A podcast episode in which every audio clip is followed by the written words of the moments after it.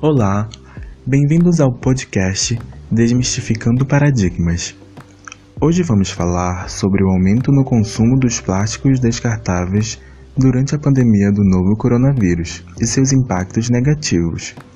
Eu, Igor Souza, junto-me com Caroline Ramos, Stephanie Genani e Andressa Rodrigues, graduandos da Universidade Federal do Oeste do Pará, do curso de Engenharia Sanitária e Ambiental, com o intuito de esclarecer este assunto. O plástico descartável é um recurso amplamente utilizado e tem causado sérios problemas ao meio ambiente, em razão do seu descarte indiscriminado na natureza e do longo período de sua decomposição. Do seu ponto de vista, quais os perigos dos plásticos descartáveis ao meio ambiente, Carol? Então, Igor, é, os plásticos de vida curta, comumente chamados de descartáveis, são problemas ambientais graves, já que a sua produção em grande escala e a persistência dos materiais podem afetar diretamente a saúde de nós seres humanos. É, grandes problemas na esfera de produção dos polímeros plásticos, como a liberação de dióxido de carbono no processo de polimerização, é, contribuem para as mudanças climáticas. 32% dos plásticos de embalagens é, não se inserem na, nos sistemas de coleta, levando a custos significativos com a redução da produtividade de sistemas vitais naturais, como os oceanos, e sobrecarregando a infraestrutura urbana. Estima-se que existam 250 mil toneladas de plásticos espalhados pelos oceanos do planeta e que a cada 8 bilhões de toneladas de plástico entrem nos oceanos, como garrafas, sacos plásticos, dartes de pesca e plásticos de embalagens, ameaçando a vida marinha, os ecossistemas naturais. Segundo a Fundação Ellen MacArthur, do Reino Unido, e que promove a economia circular, eles informam que, embora ofereça praticidade, a indústria dos plásticos descartáveis tem desvantagens que vêm se tornando cada vez mais evidentes, pois a produção e o tratamento de resíduos plásticos eles são apontados como graves inconvenientes, já que a não biodegradabilidade da maior parte dos polímeros sintéticos, que possuem estimativas de 400 anos para atingir a sua decomposição, tem causado problemas ambientais associados com a sua disposição final e o uso de recursos finitos, especialmente em países considerados pobres, onde as tecnologias de gerenciamento de resíduos são ineficazes ou inexistentes. A revista internacional National Geographic aponta que a luta contra os plásticos descartáveis foi atropelada durante a pandemia. Isso se deu pelo seu uso na saúde e em equipamentos de proteção. E também se intensificou a abundância de embalagens em serviços de entrega nesse período. Além disso, trabalhadores da reciclagem pararam suas atividades com o intuito de evitar o contato com o lixo contaminado. Você pode nos explicar como este risco atual está se desenvolvendo ao redor do mundo e no Brasil, Stephanie? Bom, Igor, segundo a diretora francesa de comunicação, Sandra Couto, da Organização Internacional do Movimento Zero Waste, é, que tem como objetivo instigar a redução da quantidade de lixo que produzimos, eles destacam que a crise de saúde do novo coronavírus sinaliza o grande retorno do uso único de plástico. É, e a situação da pandemia faz com que o uso de descartáveis pelas pessoas ocorra como um fluxo automático, e isso advém da sensação de uma suposta segurança, né? Por pensarem que o que estiver embalado em plástico está protegido. É, e está sendo tão comum vermos pelas redes sociais, pela TV, imagens de praias, parques e ruas repletos de máscaras e, e luvas descartáveis. A maioria pro, provavelmente usada para prevenir a Covid-19.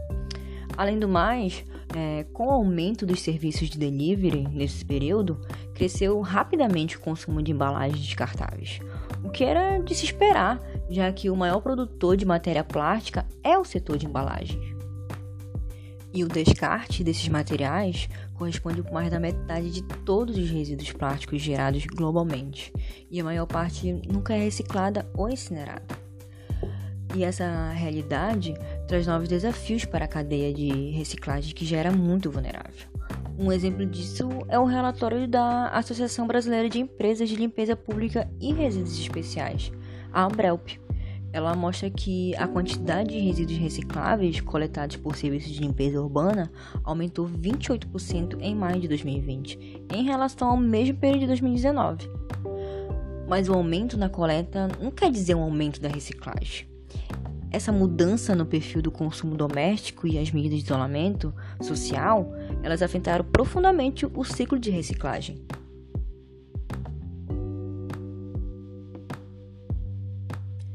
Segundo Roberto Rocha, presidente da Associação Nacional de Catadores e Catadoras do Brasil, a ANCAT, ele observa que o impacto do trabalho na cadeia de reciclagem foi algo que eles não imaginavam. É, com o começo da pandemia, né, houve medo de contaminação através dos vírus que sobrevivem em superfícies, principalmente de resíduos plásticos, né? pois o manuseio do lixo para coleta e separação é inevitável para esses trabalhadores. Enquanto algumas cooperativas é, fecharam, fecharam pela insegurança sanitária, outras chegaram a acordos com as prefeituras, inclusive de remuneração para os trabalhadores durante o período de pandemia. E a situação da pandemia aumentou a quantidade de recicláveis em lixões e aterros. Governos e empresas tiveram que investir no aumento da coleta, pois os catadores estavam parados. É frustrante ver que o trabalho desses catadores não é valorizado como tinha que ser, sendo que é um trabalho essencial assim como os outros.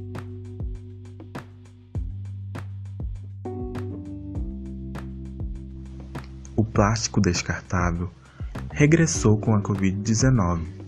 Por exemplo, em máscaras, frascos de gel hidroalcoólico, viseiras de plástico, entre outros, e são apresentados como soluções para a proteção contra o vírus. A partir deste cenário, se percebe a persistência dos produtores de estimularem a produção do plástico descartável tradicional, usando a pandemia e sua prevenção como elemento que motive o uso desses produtos, expandindo a demanda de seu consumo. O uso do plástico descartável é um retrocesso ou uma necessidade atual, Andressa? Bem, Igor, antes de te responder, eu acho importante é, eu destacar aqui para você alguns pontos extremamente relevantes que devem ser levados em consideração. Primeiro, que é indiscutível que uh, ao redor do mundo todo, né, milhares de pessoas aí utilizam o materiais descartáveis no seu dia a dia. Isso já se tornou um hábito, né? Um hábito um tanto quanto questionável, mas é um hábito. E é uma realidade aí que já vem sendo combatida por diversos países ao redor do mundo. Então, uh, eu vou citar para você aqui um exemplo da França. E a França, desde o início do ano passado, né, de janeiro de 2020, ela proibiu a venda de alguns objetos plásticos né, de, é, que são considerados de uso único, como por exemplo xícaras descartáveis, pratos descartáveis, cotonetes, canudos e uma outra infinidade de produtos aí que podem ser é, considerados irrelevantes né, para o consumo ah, da população francesa.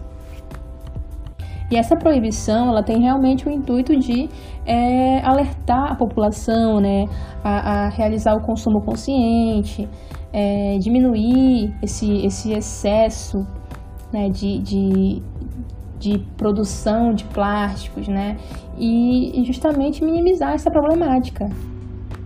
No entanto, a gente vai ali considerar um outro cenário aqui, né, que é o cenário pandêmico. A gente está passando por um momento um tanto quanto difícil né, na saúde pública, na economia e em diversos outros setores. E a gente está aqui abrindo uma, uma, um outro questionamento, né, quando a gente considera o plástico, o aumento do plástico nesse período. É, se de um lado nós estávamos falando de combate, né, de ações para combater, de outro nós temos uma outra realidade, nós temos a, a, uma propagação de que esses materiais eles são é, extremamente relevantes para o combate do novo coronavírus. E eu falo relevante no sentido de que é, tem se propagado né, um certo, uma certa ideia de que a para se combater, para se prevenir né, a transmissão desse novo, desse novo vírus, é importante a gente utilizar alguns tipos de produtos, né, para que não haja essa, essa transmissão. E considerando essa linha de raciocínio, né, de que ah, os produtos descartáveis eles ganharam um novo incentivo por propagarem essa ideia de que são materiais que nos trazem maior segurança, né, perante ao vírus. Então essas ações já demonstram que há impactos extremamente negativos. Tem aqui um destaque que na Ásia a poluição com máscaras descartáveis aumentou bastante nas praias, assim como na cidade de Hong Kong. Temos também aqui um relato da Lúcia Musel, que é jornalista da RFI, que é a rádio francesa de notícias, e ela nos informa né, que no começo da crise, diversos representantes dos setores de plásticos se apressaram em promover justamente essa ideia. Inclusive lançaram uma campanha global intitulada O Plástico Salva Vidas neste momento de pandemia. E também tem o ponto principal, né? Quando a gente fala lá no início de é, equipamentos que são necessários para o combate, a prevenção e transmissão da, do, do novo coronavírus, a gente está citando justamente a área hospitalar, que é extremamente necessário né, o uso é, para enfrentar os altos números de internações. Isso é uma realidade. Então, nesse quesito, Igor, a, a, é necessário. Né? Quando você fez a pergunta lá se é um retrocesso ou se é uma necessidade na área da saúde, é extremamente necessário, né, devido aí a, a questão mesmo de patogênica, né, de transmissão, da importância de, de não poder é, reutilizar alguns produtos e equipamentos que são utilizados no meio hospitalar. Por outro lado, quando a gente fala de atividades diárias que podem sim ser utilizados outros tipos de produtos que não sejam descartáveis e que sejam de uso consciente. É, mesmo havendo né, essa alternativa, a pessoa não optando por, por, por utilizar acaba sendo um retrocesso.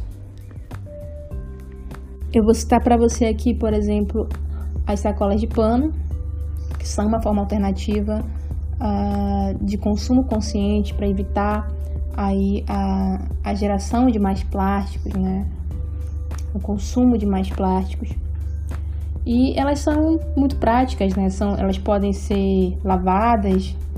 Outra alternativa também são as máscaras é, que podem ser reutilizadas, que são máscaras também laváveis. E desde que elas sejam feitas de material adequado, elas também garantem para gente igualmente a mesma segurança perante ao vírus. Então, entre as soluções principais aí, né, para essa crise do plástico, então a gente deve sempre pensar em formas de como frear o consumo, é, como implementar e apoiar é, comunidades que incentivem essa ideia, que propaguem essa ideia, né, de sistemas alternativos de entrega, é, produtos reutilizáveis, né, de produtos que sejam reutilizáveis. Também tem a questão da, das empresas, né? Os governos eles precisam responsabilizar essas empresas que atualmente contribuem e lucram é, com a crise do plástico. E os cidadãos também eles precisam exigir ações e soluções reais de seus formuladores de políticas públicas. Vale lembrar que o mais importante de tudo é estar sempre lavando as mãos, evitar aglomerações e higienizar as superfícies que encostamos. Por isso, evitar o consumo de descartáveis é vital para os ecossistemas e, consequentemente, para a saúde de nós seres humanos, pois, como foi dito, os plásticos descartáveis são um incômodo para a infraestrutura urbana, principalmente em países subdesenvolvidos, e a sua persistência no meio ambiente, de 400 anos ou mais, já que ainda não vivemos tempo suficiente para saber se realmente essa estimativa se concretizará, contribui para seus impactos negativos.